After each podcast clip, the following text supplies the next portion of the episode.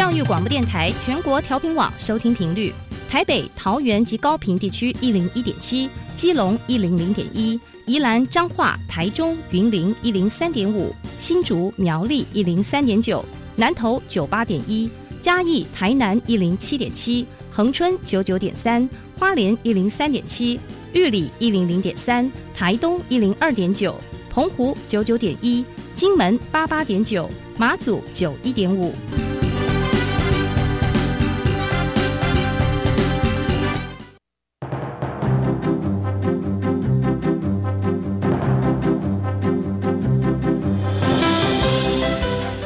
的教育要怎么做，才能使孩子面对未来的社会呢？当我们期待孩子改变的同时，也期待教师的教学方法跟着改变，家长的观念也一起改变，一起携手，协力同行。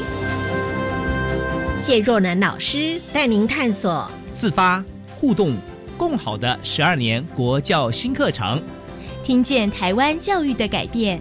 欢迎收听《国教协作向前行》。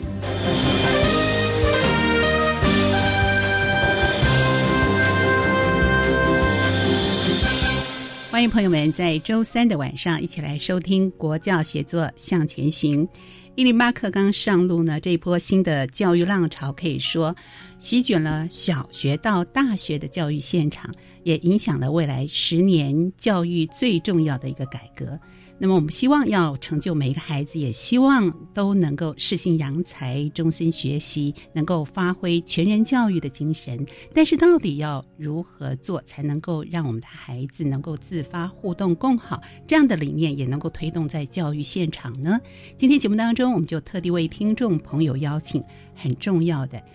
十二年国教新课纲推动专案办公室的协作委员陈信正博士在节目中来跟听众朋友分享。信正委员你好，主持人好，各位听众大家好。对这样的一个浪潮，其实对很多的家长啊、老师来说都是一个新的课题。可是我听到信政委员的。充满信心的，还有这样活力的一个问好声，是不是我们觉得也很开心、有信心呢？那到底应该如何做？其实呢，呃，我们在节目中讨论了很多，但是实际的作为上呢，因为呃，您是从教育的现场南港高工开始起就担任老师科主任，然后又在台北城市科技大学研发处呃研发长。然后一直到我们专办办公室啊，这一路的过程里面，一定有很多的实际例子和体会要跟听众朋友分享。可是，一开始我们是不是还是跟听众朋友先回忆一下啊？就是我们讲到说核心素养，核心素养，可不可以简单的稍微说明一下，提醒大家一下？核心素养，这是我们新课纲提出来一个新的名词，大家都会觉得很陌生。那如果你是刚好是今年小一、国一、高一的家长，你一定会觉得这是什么东东，以前都没听过。其实我可以跟你说，以前你就在经历，只是你没有把它感受到说那么的深刻。核心素养里面有三面九项，但是其实就是一个孩子他全人发展他所应该有的，他要不要去探求知识啊？他要不要去遇到问题他能够去解决啊？孩子说。都掉问题的工，不知道，我不会。我想，这就是我们新课刚提到核心素养里面的自主行动。自主行动里面就有一个了解自己、解决问题、创意思考。多少现在的科技都需要有创意。iPhone 为什么卖的那么好？是因为它有很多创意的东西出来，最后形成宗教狂热。因为一群人买 iPhone 不是它的功能，是因为。品牌，他的品牌，对，没错，就是这样子。再来是我们期待孩子他能够讲出来跟人家沟通，在很多的现场的实况当中，你是老板，你不是只有懂得商业、懂得工业，你要懂得跟人家沟通，甚至你要懂得科技，能够去运用，甚至媒体适度。所谓的媒体适度，都是说人家说的是真的，上面网络上讲的是真的吗？哎呀，给循环麦呢，有时候可能是假的。大家可能以前想的哦，应该是这样子，那无形魔吹。但是你想想看，现在真的是无形魔吹吗？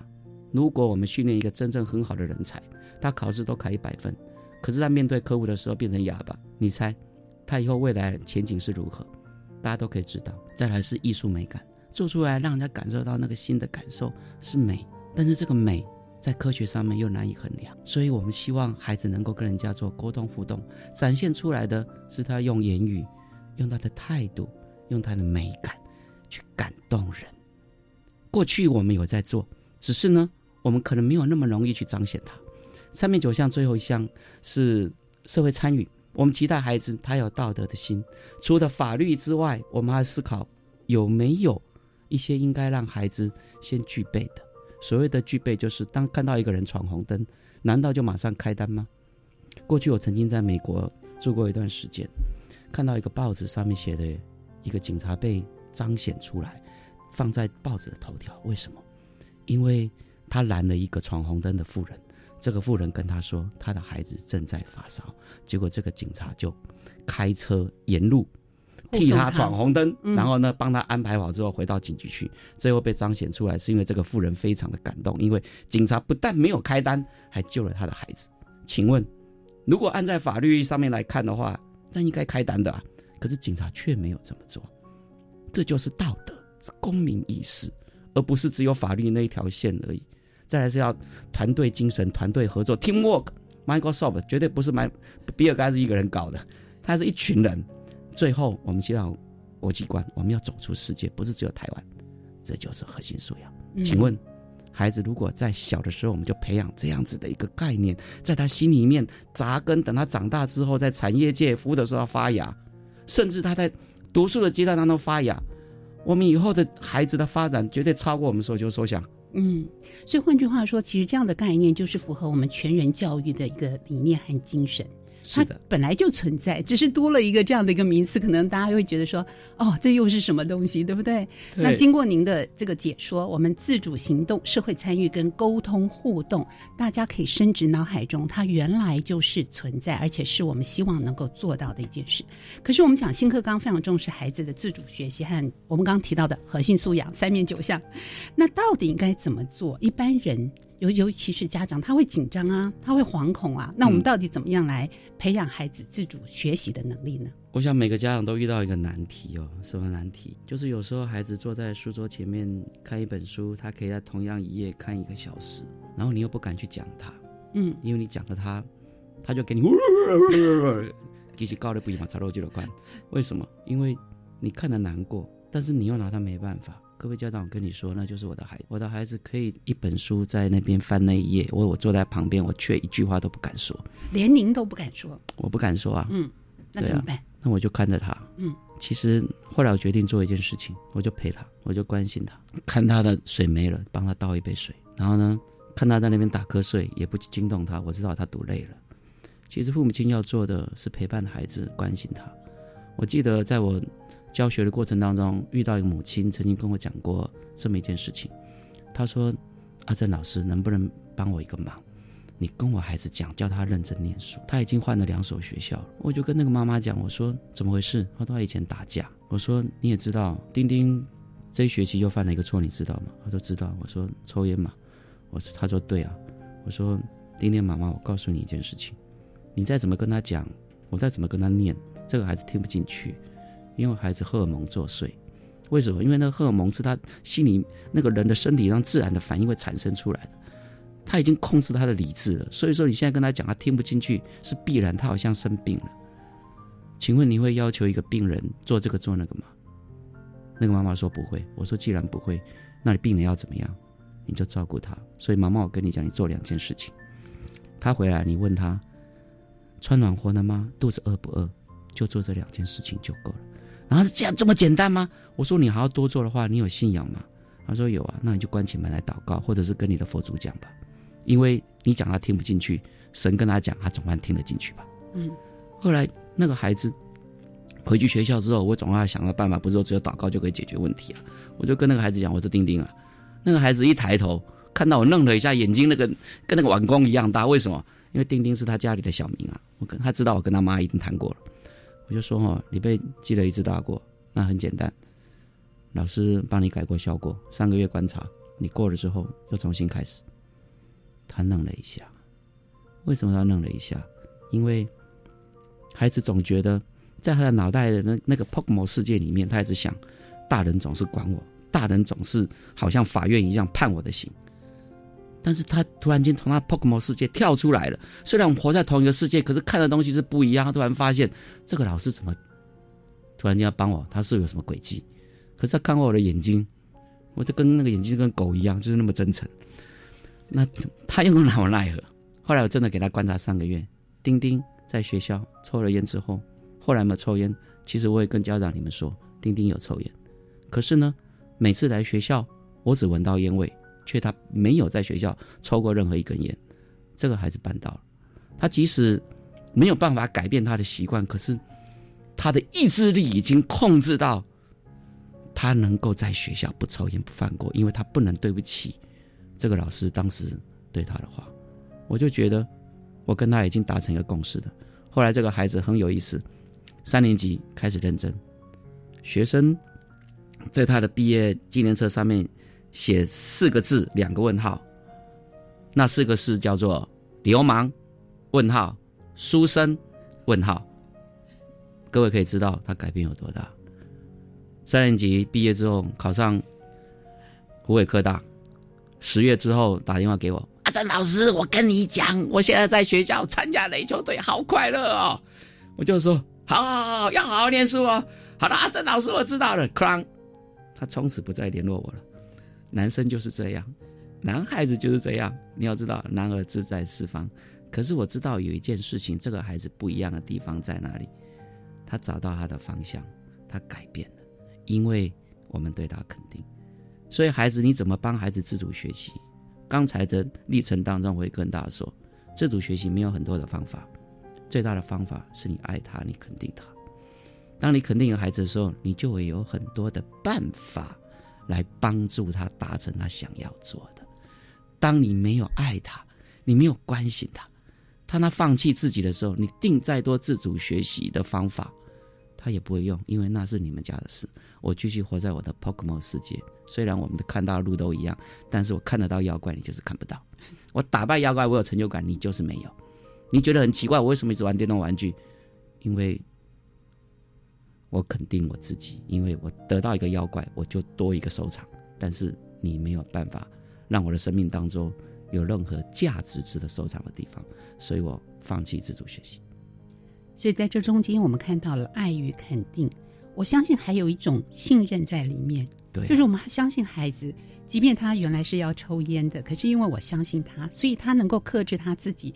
在阿正老师在的时候，我只有烟味，我没有这个行为。所以，相信孩子，给孩子很多很多的机会和这种爱的陪伴。父母亲是要学习的，它不是容易一件事情，而且这也是跟孩子沟通的一种方式之一。所以，不仅孩子要核心素养，我觉得家长可能也要懂，要知道这个理念。而且，其实应该是在我们身上可以让孩子看得到。呃，说起来容易，但是做起来真的不是容易的一件事情。尤其对于教育现场的老师。或者是家长看重的这个所谓的评量这个部分，所以我们常常以前用分数啦，用纸笔测验。可是核心素养的时候呢，到底应该如何评量？我们家长应该如何看待这件事情？这件事情在阿正老师的眼里又是什么呢？好期待啊！评量哦，这要回去去思考。所以我们想想看，那个当时有。提出来有六个标准差的摩托罗拉，他们就是很很期待做这个，然后摩托罗拉真的做的很好。后来戴明就提出了摩托罗拉，你那个六个标准差应该怎么关？他第一个先定义哦，定义。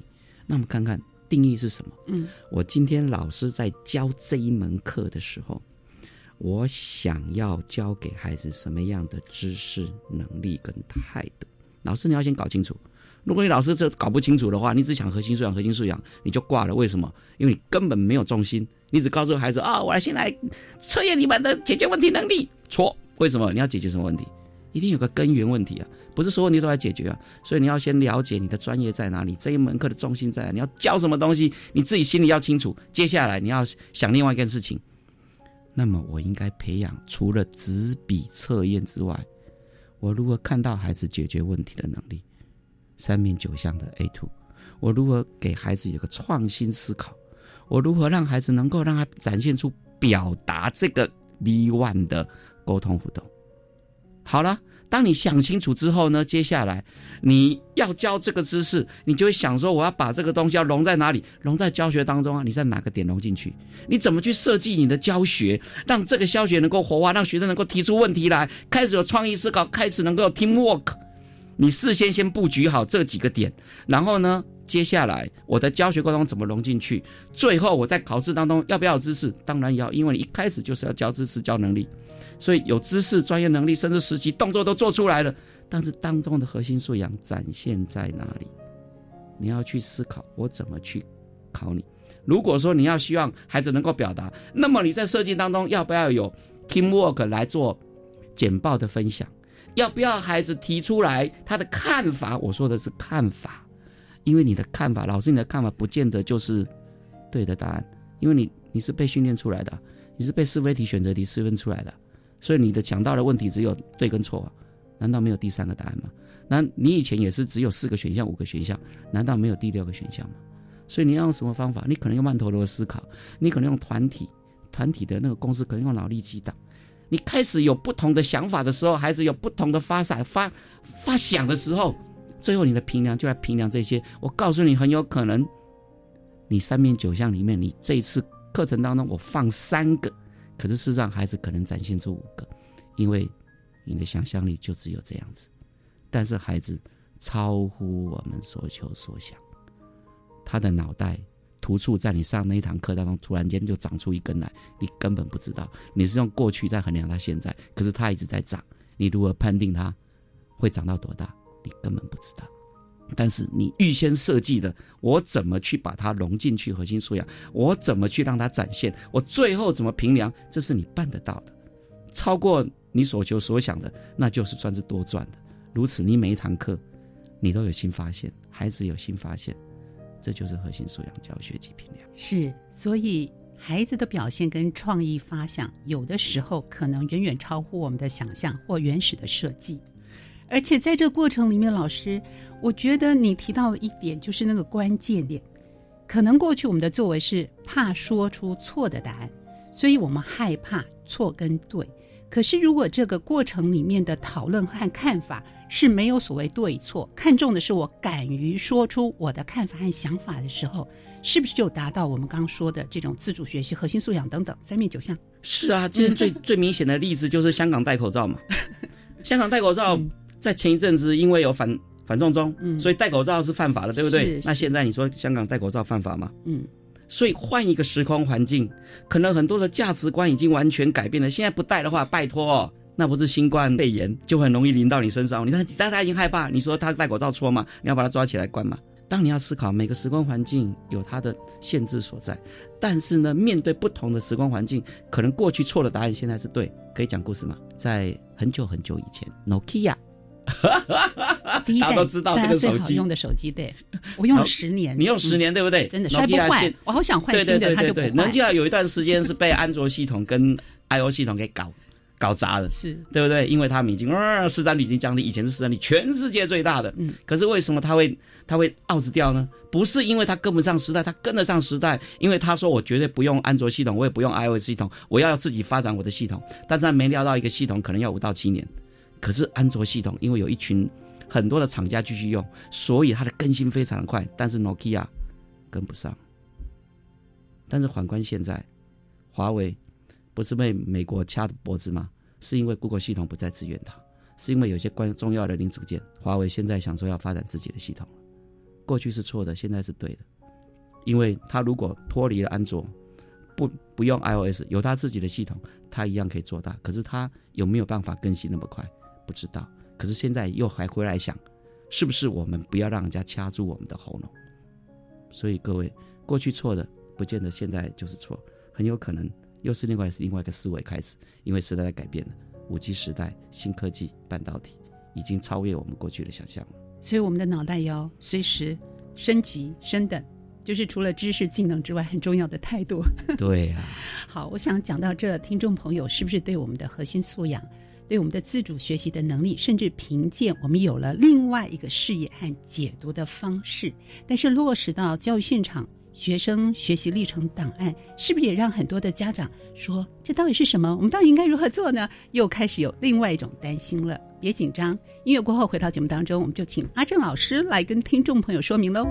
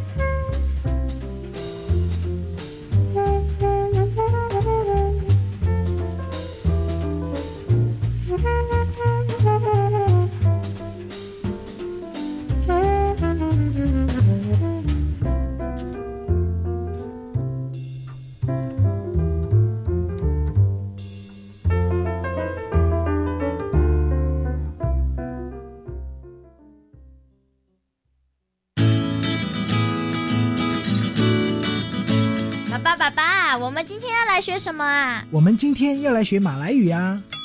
每周一至周五七点二十分，教育电台全国联播儿童节目，快来跟我们一起轻松来学马来语。小朋友也一起说说看吧。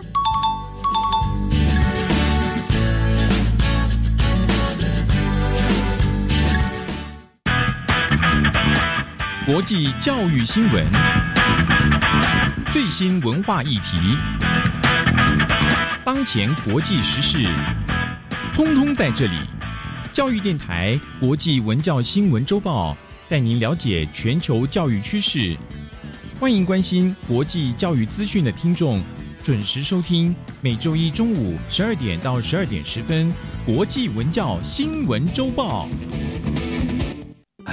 哎，最近我家外籍看护要休假回国，这样谁来照顾我啊？甭欢乐啦！现在政府已经扩大外籍看护工家庭喘息服务，像你这样独自跟看护居住，或主要照顾者是七十岁以上的家庭，只要照管中心评估长照需要等级是七到八级，在看护休假期间都可以使用喘息服务。家伙，这样我就不用担心没人照顾我喽。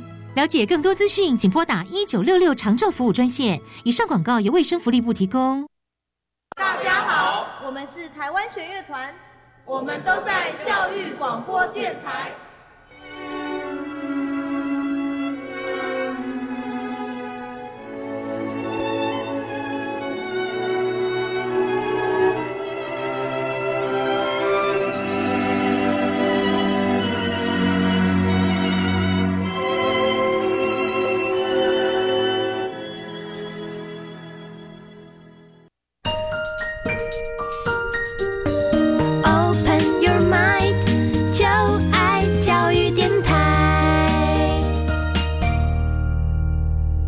我们邀请的呢，是在节目中我们谈到严肃的课题，但是老师又可以用很多的实际例子帮助我们认识了解十二年国教新课纲。这里面我们谈到的核心素养、自主学习，甚至我们讲到评量，我们讲到在教育现场要实施的学生学习历程档案，这些很多的专有名词，可能也让部分的老师跟家长们头痛的这些名词。但是我们今天请到。陈信正老师来跟听众朋友一一的说明，这是十二年国教新课纲推动专案办公室的协作委员陈信正博士。阿正老师，呃，曾经在这个南港高工从教师担任主任，也在台北城市科技大学研究发展处研发长，所以有丰富的教育现场的经验。刚才我们举了几个例子，帮助大家来认识什么是核心素养，什么是自主学习。但是我们讲到这个教育现场的学习、学生学习历程档案这件事情啊，也让很多的家长有点紧张。因为新课纲实施之后呢，高中职各校都在推动这个学习历程档案。那到底是不是每个学生都需要做这件事情呢？学生学习历程档案是一个新名词，但是如果你的孩子在国小、国中是不需要做学生学习历程档案，但如果你的孩子从今年进高一，那么要做学生学习历程档案。那你说为什么要做学生学习历程档案？我可以跟你讲一个故事哈，是这个是真实的事情，就是有个孩子他在幼稚园的时候，他的父亲就带着他，然后呢告诉他车这边路上的车子的标志，为什么？因为父亲是学汽车的。所以就告诉这个孩子，你车子的厂牌你都要认得。所以这个孩子在幼稚园读书的时候，他就开始 Toyota 什么都念得出来。有一次园长就跟那个那个爸爸讲说：“哇，你的孩子好厉害！有一次我们带出去外面要去运动的时候，那个孩子所有车的长牌都念得出来。这个以后这个孩子一定成为佼佼者。”这个家长也超开心的。突然间有一天，孩子突然说：“爸爸，我想去看捷运啊！”于是呢，爸爸就带着孩子一起走走走，走到圆山那个捷运对面的山上，一起去拍捷运。拍完之后呢，孩子就把捷运剪下来，所以孩子就有一本手册，上面有很多车子的厂牌，还有很多捷运，甚至公车，他都把它弄出来，因为他就是喜欢车车。这个爸爸心里想，这个孩子以后一定成为车界的。先驱者，因为他从小就接触，而这个孩子从小也认定他喜欢的车车，结果这个孩子最后大学读的是财务金融，好像跟车车听起来乍听之下是没有。很密切的关联性。是的，一点关联性都没有。但是这个爸爸带着孩子，孩子开始会去收集资料，他会去去探索所想要的。这个孩子后来升到了高中去之后，一年级跟那个爸爸讲：“爸爸，我想要读自然组，因为自然组有科学、有物理，他非常的喜欢。”那个爸爸心里想：“好，爸爸支持你。”到二年级的时候，孩子说：“爸爸，我想要读社会组，资资讯管理，因为听说资讯管理每个公司都要有，而且是大数据，我能够赶上这个时代。”爸爸说：“我支持你。”到三年级的时候，这个孩子说：“爸爸，我觉得我对数理比较有概念，所以我要转社会组财务金融。”各位家长，我跟你说，我讲的是故事，但是是发生在我身上。这是我的孩子，现在已经在银行工作了。一个孩子的发展，你很难想象，但是一个孩子。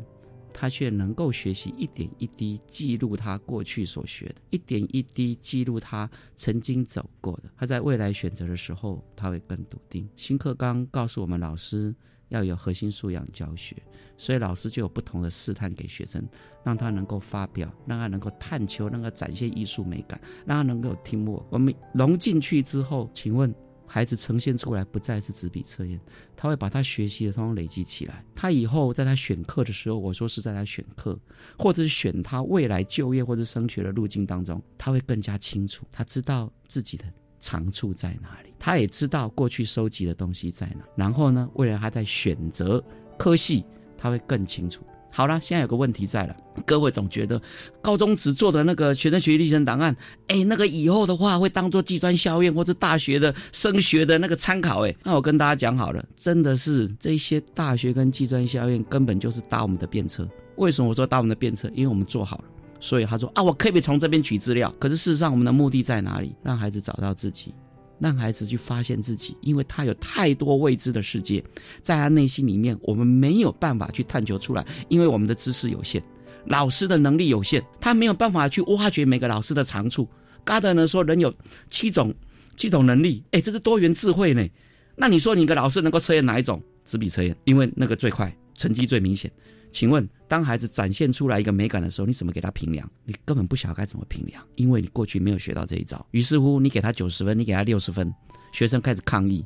其实艺术就是没办法用科学判断的，这是一个价值，这是一个人的主观思想。科学归科学，它不是牛顿的三公式可以算来算去算出正确答案。所以，告诉孩子，你的价值不是只有科学可以肯定，你的价值可能是人文主义那一块。而当孩子找到自己的时候，就是我们新课纲。成功的开始，我们期待成就每一个孩子，这是我们非常重要的理念。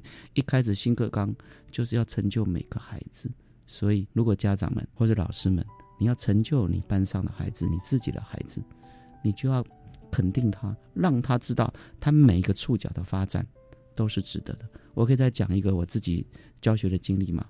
这是我很痛苦的经历，会跟大家分享。我以前班上一个孩子一进来的时候，一年级，段考全科考第一名。这个孩子后来参加的热舞社，结果成绩一落千丈，落在中间位置，因为他太聪明了，他每一次的考试都能够刚好让你低分略过。这小子，我就打电话跟他家长讲，我说，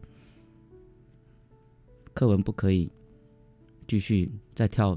跳热舞呢，他的成绩那么差，他真的是很优秀。这个孩子的家长告诉我，他现在还没回家。那时候已经晚上九点。孩子的家长告诉我，那个孩子在火车站那边跳热舞，那边有有老师来教他，他有学。我说他应该在课业上面，因为那时候我的观点观念概念就是，孩子你要认真念书。嗯，我相信你是国立学校人才，我绝对培养你，因为我我绝对有这个能力。可是你居然把它用在热舞上面。曾几何时，这个孩子毕业之后有一次同学会跑来跟我讲，哎，阿珍老师。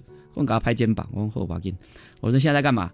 老师，我告诉你，我回回去学校教热舞。以前学生跟我讲，老师你要去看他那个热舞那个韵律。我说不想看，我说那个没有用，真的没有用。你知道为什么吗？因为那个孩子搞到早上都晚到学校，然后呢？迟到，然后呢？那个旷课，结果呢？留校查看，在留校查看那个会议当中，我就跟那个学务主任讲，我说把热舞社关掉。后来学务主任说不能关。乐舞社有他的理念在，还有他没关，但是为了那个孩子，我真的是在当场当中一边哭一边讲，因为我实在是真的舍不得那个孩子，当下我真的过不去啊。可是现在，我的孩子变成网络上的花野老师，你上 YouTube 就可以可以看到，看到他的韵律。当我退休一段日子，我去看，我发现他真的有这个天分，他真的跳得很棒，真的有韵律感。可是当那，我想想那以前那个时代，我过不去就是过不去。但是现在，他打开自己的天空。各位家长，我跟你讲，我是学汽车的，我都期待这个孩子能够把汽车上面的零件、汽车上面的故障排除，能够都记得起来，修理的很好。可是曾几何时，这个孩子他跑去跳热舞，你说跳热舞不好吗？他今天发展他的空间，他开始在他的世界当中找到他自己。请问这个孩子当时错了吗？请问当时我错了吗？我告诉大家，我不知道。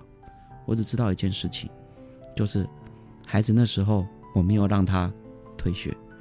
我只知道这个孩子应该还有办法把他救回来，应该还有办法把他救回来，完全出乎我意料之外。可是呢，现在更是出乎我意料之外。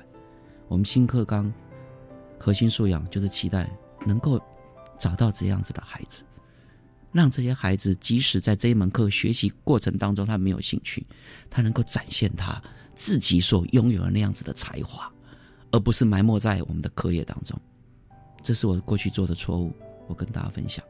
但是这个孩子走过来过程当中，我看到他，或许有一天，这个孩子会教他的小孩会有不同的想法吧。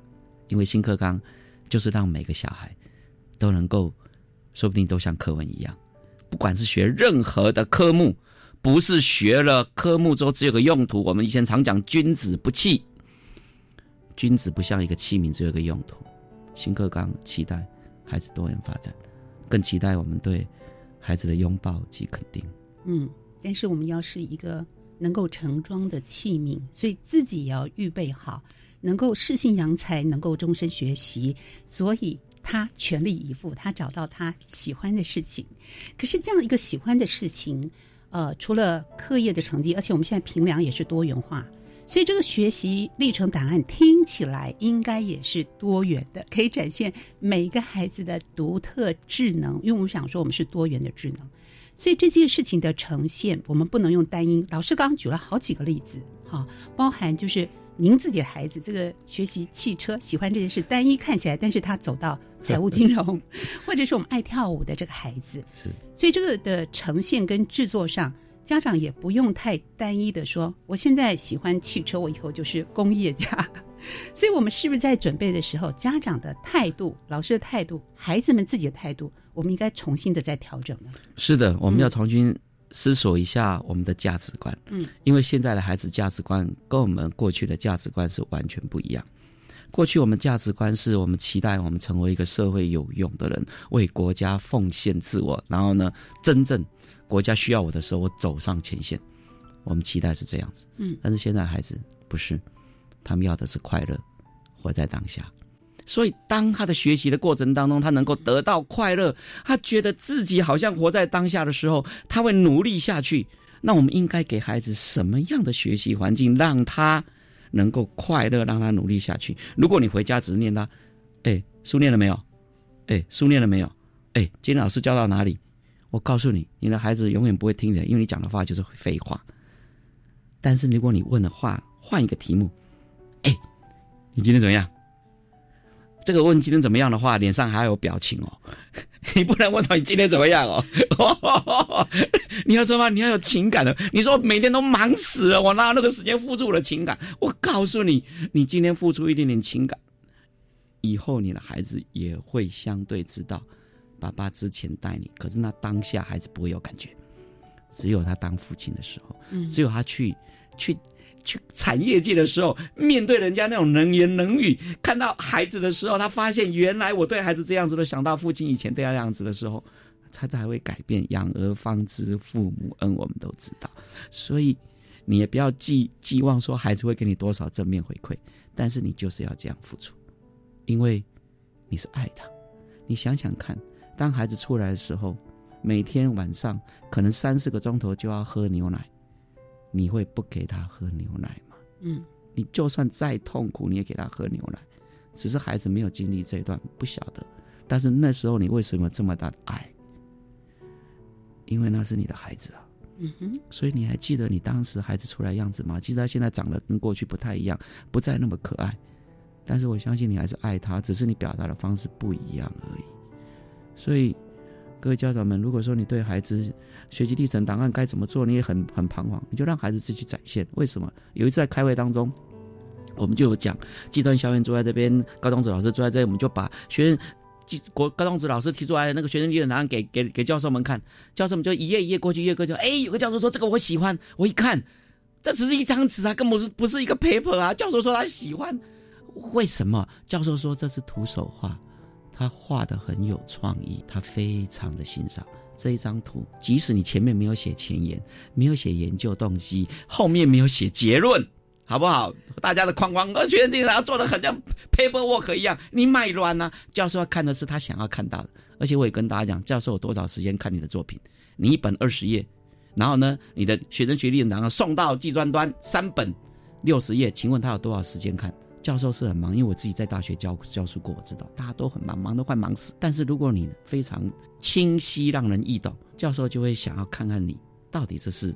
你的成就在哪？他一开始可能挑你，挑完毕之后呢，国立学校都很清楚，面试最清楚，你为什么做这个？你怎么做的？你告诉我。既然如果面试当中你做了写的再好，嘤嘤啊啊，教授觉得这是假的。那当然，私立学校现在因为那个少子化问题，所以私立学校当然都能够进去了。所以我建议家长们不要帮孩子做，但是呢，引发孩子，甚至家学校老师你也不要做的很漂亮的封面，然后做很多很复杂的。孩子学到什么，他要展现，他可能是一个小小的影片，因为什么？他上台发表，很可能就是他的简报档，很可能他是一个徒手画，因为上这门课我做了这件事情，很可能就一张一张照片，他下面写了一个他怎么做出他的心得是什么，这样子就够了。我们不是要做文件堆叠，没有意义。我们是做学生学习力的档案，让孩子找到自己，累积经验，未来我该怎么样做，这是我最好的参考。所以，我们应该要跳脱可能既有的框架，重点是在你要呈现的是什么，不是一个漂亮的 paperwork。是，而且这件事情呢，是要看我们大学端老师们、教授们他怎么样去解读你所提供的学习历程档案。他看重的是什么？也许他看到的点是这个孩子的热情，他看到的点是这个孩子对一件事情这么全神贯注、全力以赴的这样的一个精神。所以，我们今天真的听到了一个很重要的学习历程档案，不是把它的框架像我们的论文一样把它写的完完整整、漂漂亮亮的，而是我们如何去呈现，让孩子的热情他自动自发展现出来，这是真正的他。因为口试一问就会破题了嘛，嗯，所以这个部分的呈现真实性，可能我们要再度的来思考一件事情发生，或者是孩子的某些行为，当我们急于想要知道，或者是用这样的一个表现来评价他的时候，有的时候我们停下来，先想一想。真正的倾听一下孩子这个行为背后的原因到底是什么，反而更加的重要。所以，就像阿正老师说的，我们用爱与肯定来陪伴我们的孩子，我们也给家长们鼓励、加油打气，因为家长真的很需要，呃，用不一样的视野、多元化的角度来看待。尤其是核心素养跟新课纲这件事情，是的，我们今天非常感谢阿正老师在节目中举例来帮助听众朋友更加的清楚认识了解，谢谢您，谢谢，谢谢主持人，谢谢各位听众，拜拜。节目继续，我们要邀请所有听众朋友一起来收听由伊人制作主持的小单元课纲交流道。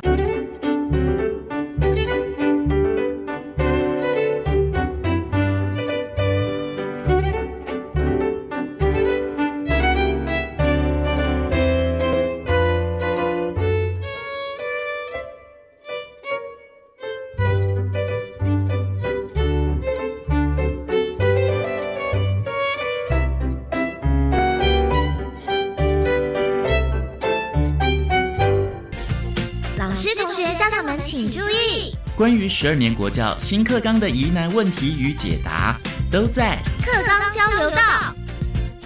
欢迎来到课纲交流道，我是伊人。不晓得一直有在收听我们国教写作向前行以及我们课纲交流道的朋友们有没有印象哦？在去年的课纲交流道中，我们曾经探讨过关于学习历程档案的，诶，不管是许多它的内涵呐，或是家长们的疑问等等。毕竟一百一十一学年度的大学申请入学管道第一阶段学测采集将不超过百分之五十，这也意味着综合采集项目会占一定的比例。那么其中一个关键便是记录了高中三年修课多元表现的学习历程资料了。从一百零八入学的高中生就开始适用喽，也因为学习历程档案在申请入学的部分占有举足轻重的地位。因此，我们今天也是想继续探讨跟学习历程档案有关的议题。今天为各位邀请到的来宾是国立新大附中的张启忠秘书，张老师您好。你好，伊人。是想先请教张老师，哎，可不可以再为我以及听众朋友们复习一下学习历程档案是什么呢？它包含一些什么内容呢？哎，因为跟上次的介绍也快时隔一年了，专有名词乍一听闻还是蛮陌生的。这跟我们过去比较熟知的哎备审资料又有些什么差别呢？那我想。学习历程呢？哈，从一百零八年呢八月三十号开学之后呢，开始实施啊。好，针对了新课纲一百零八年高一的学生，哈，它主要呢是在记录好学生在学习过程当中的一个记录。那我们都知道哈，一个学习活动呢，在课程上面呢，它有所谓的正式课程，哦，就是我们平常上课时间所上的课程，哦，那我们叫称上课的正式课程。那另外还有一些潜在课程，比方参加社团活动。还有在课余时间所参加的东西，好，这是我们我们称之为潜在课程。好，那学习历程呢，就是在这些好学生活动的结果呢，做一个记录哈。所以它主要是记录学生学习的一些相关记录。好，那其中包含四项资料。第一项呢是属于基本资料哈，就是这个学生的姓名、就读的科系、学校。那另外一个就是修课记录，哎，休息的课程好的成绩，好，这主要属属于量化。那另外一个就是课程学习成果。好，那这是属于正式课程的一个活动记录。嗯，然后呢，还有一个多元表现。那多元表现呢，它就是一个潜在课程的记录。基本资料跟修课记录，好，这个是以前就有在记录的。是哦，然后我们新增的其实只是多了课程学习成果跟多元表现。主要的分野在于课程学习成果，哦，它是有学分的课程。嗯，我刚才讲的就是正式课程好的一个活动的结果的记录。嗯，那多元表现呢，好，就是所谓潜在课程，比如课余时间或参加自工服务、参加。比赛之类的，好，这个东西都是属于多元表现。最后，我们还要讲学习历程的主要目的，好，它的主要目的有两个，好，一个就是记录了学生他学习发展的过程，好，这个有助于学生自我生涯的定向。嗯第二个呢，也是非常重要的，哈，就是彰显学生个人的学习特色。今天我学了什么东西，好，那我的学习结果是怎么样？哦，他做了一个整理跟记录，好，那最重要的，它是以校内活动为主。刚刚听完张老师介绍了学习历程档案，哎，了解了它应该包含有的内容哦。我现在又有一个疑问，想再请老师为我解答一下。哎，因为像我们刚刚有听到说，里面包含了课程学习成果，像是学习作品或是书面报告等等，或是校内外的活动啦、志工服务、竞赛成果之类的，这些叫多元表现嘛。哎，但是我们知道这部分虽然是学生自主上传，而不是硬性规定说一定要有。对，但是我想许多就读可能是比较偏向学校孩子们的家。长啊，或是哎，家境相较弱势的孩子们，家长一定会不免相当担忧哦。因为听起来，不管是竞赛成果或是检定证照，哎，感觉上是不是对大学校的孩子们好像更容易取得资源呢？在其他孩子能够提交这些资料的前提看来，无法交出这些成果报告的孩子们，哎，会不会给人好像低人一等的错觉啊？这样听下来，学习历程档案会不会对弱势的学生不利呢？有没有相关的办法可以照顾到这些相对弱势的孩子们呢？那我首先要讲的是啊，哈，很多社会大众普遍都会认为说，哎，学习历程就是要多，呃，对，好，比如说自工服务，好，大家拼时数，有人就说海外的自工可能是比国内的自工是不是更好更好之类的，哈，其实大家都犯了一个迷失啊，哈，我们再回到刚才讲的两个目标嘛，哈。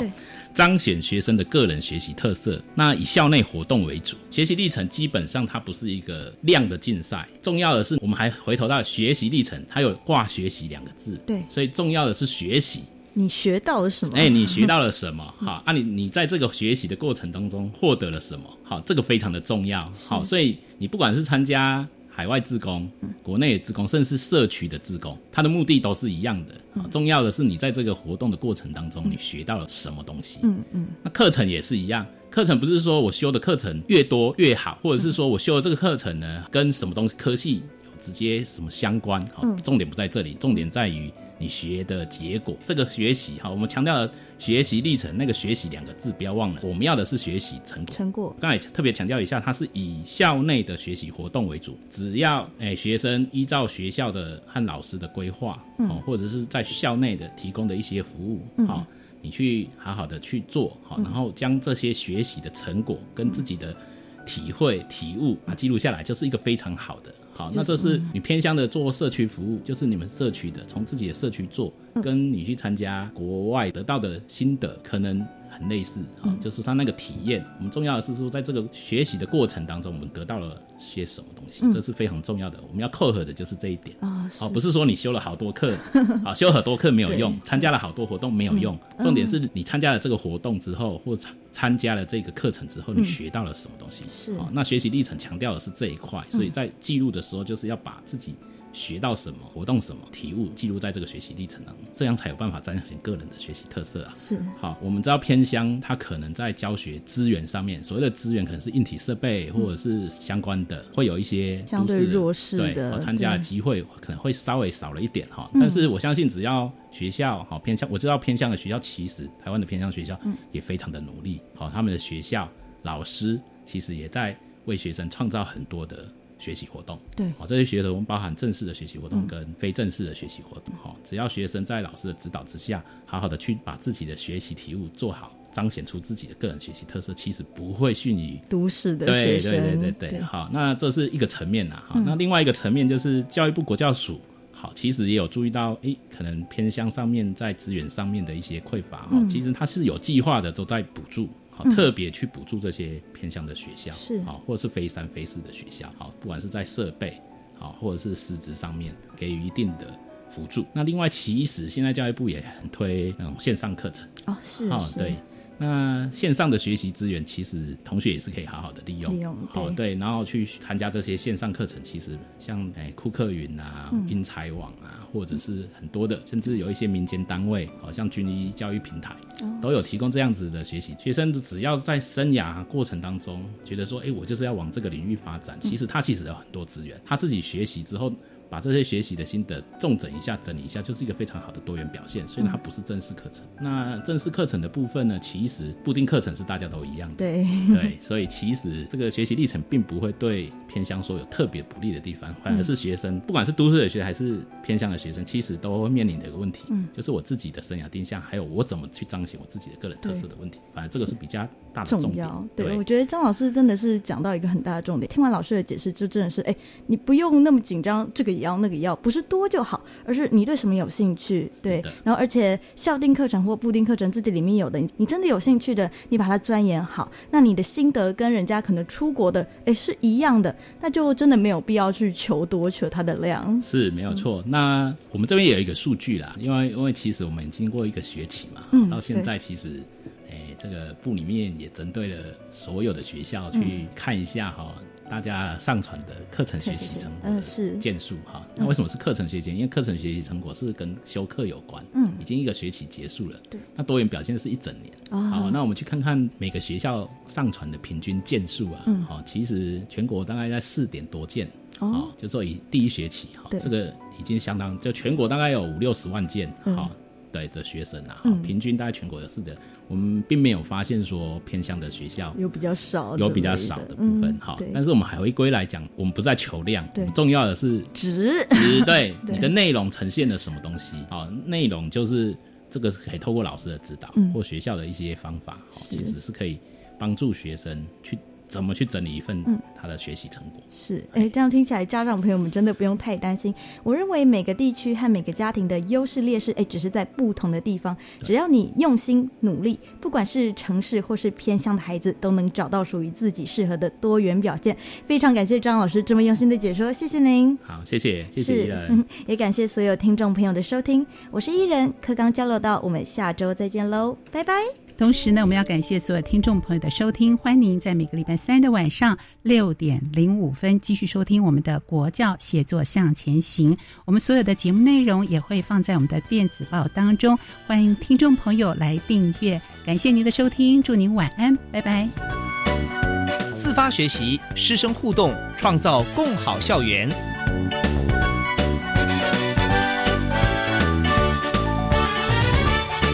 国教协作向前行节目由教育部提供。